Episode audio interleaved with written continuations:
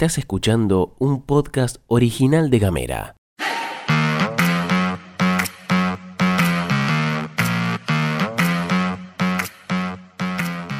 Hoy es lunes 15 de mayo, Tierra de Fuego eligió a sus autoridades para los próximos cuatro años y de eso vamos a hablar en la pastilla de Gamera. Bienvenidos y bienvenidas. En casa, En Ushuaia. en camino, En Tolwyn. en tu celu, En Río Grande. en 7 En minutos. toda la Argentina. Estas son las noticias para arrancar la jornada.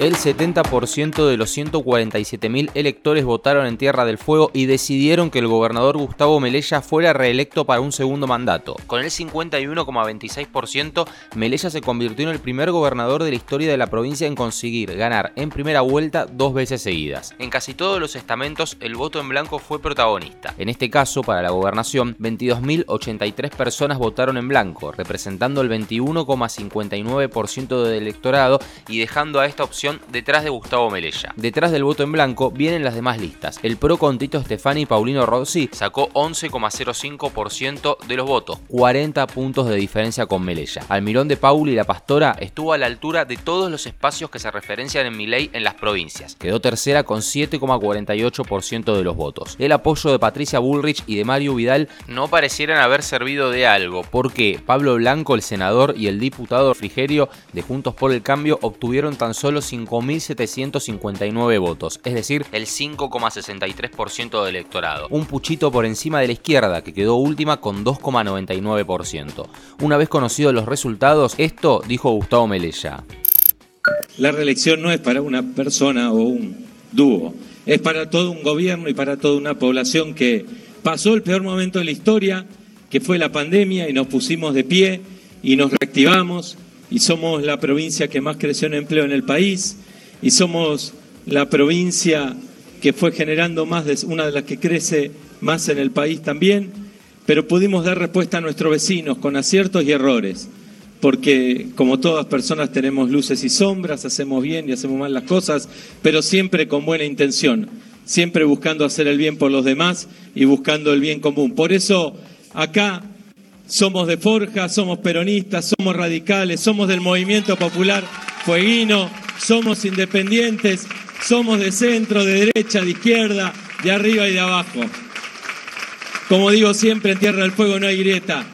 Tu reelección como gobernador de nuestra maravillosa y productiva Tierra del Fuego, Antártida e Islas del Atlántico Sur es una muestra del compromiso que tenés con este pujante pueblo fueguino. Continuaremos por este camino, más producción y más trabajo, tuiteó el presidente Alberto Fernández una vez conocido el resultado. En Ushuaia, el intendente Walter Woto consiguió la victoria con un total de 38,9% de los votos, que lo llevaron a encarar su tercer mandato consecutivo al frente del Ejecutivo Municipal, esta vez con Gabriela Muniz Sicardi como viceintendenta luego de la reforma de la Carta Orgánica. Woto y Sicardi le ganaron a la fórmula Chispita Fadul Garramuño de Somos Fueguinos, que de todas maneras hicieron una buena elección, inesperada por muchos. Sacaron 31,3% de los votos. Entre uno y otro hubo una diferencia de 7 puntos porcentuales. El voto en blanco también fue protagonista en Ushuaia.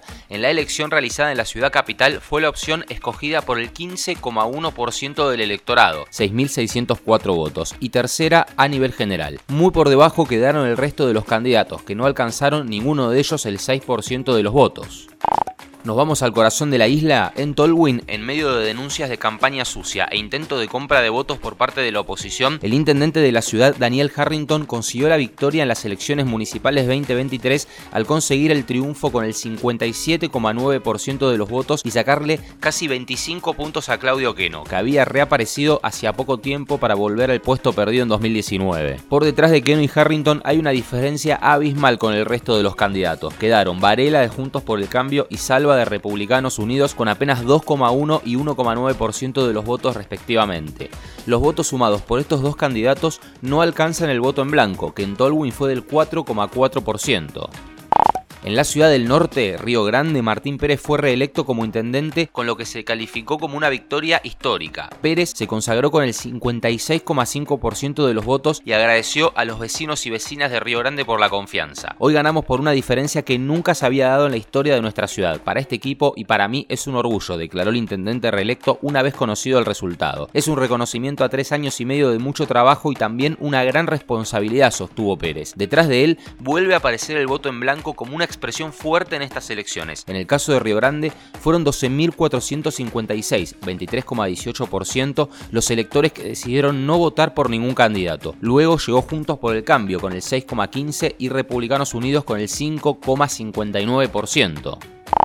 Y si hablamos del voto en blanco, nos vamos a la legislatura, porque una vez más el electorado optó por esta opción, es decir, no elegir a ningún candidato por encima de cualquier lista. El voto en blanco para la legislatura fue de 25,31%, más del doble de la lista más votada. ¿Cuál fue la lista más votada? La del Partido Justicialista, que sacó el 11,06%. Luego viene Forja con el 11,02%, Somos Fueguinos con 8,54%, el MPF con 6,85%, el Partido Verde sacó el 6,33% de los votos Republicanos Unidos, que ha entrado a la legislatura con la lista encabezada por Agustín Coto, sacó el 5,95% y viene Juntos por el Cambio después con 4,83%. Vamos al Consejo Deliberante de Ushuaia, si te parece, allí el Partido Justicialista hizo una excelente elección con el 23,52%. 9.882 votos fueron para esta lista. Forja sale segunda con el 8,89% de los votos y Juntos por el Cambio quedó con el 6,88%. Somos Fueguinos se quedó con el 6,54% del electorado,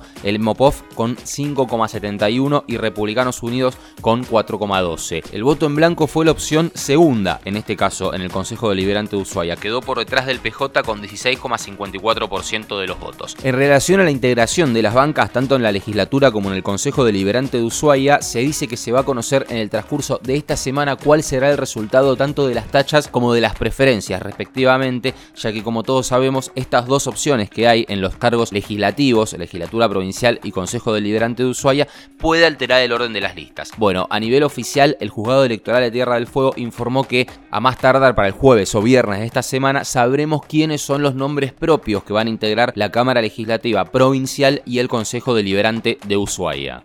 En cada lugar, un contenido pensado para vos. WhatsApp, 2901 50 2990. web, Gamera.com.ar. redes y YouTube. Arroba Gamera TDF. Llegamos al final de la pastilla de Gamera, te agradecemos mucho por habernos acompañado hasta acá, esperamos que tengas una hermosa jornada de lunes. Recordá que podés recibir este informativo en el 2901 50 2990. Si te parece, nos encontramos mañana. Chau.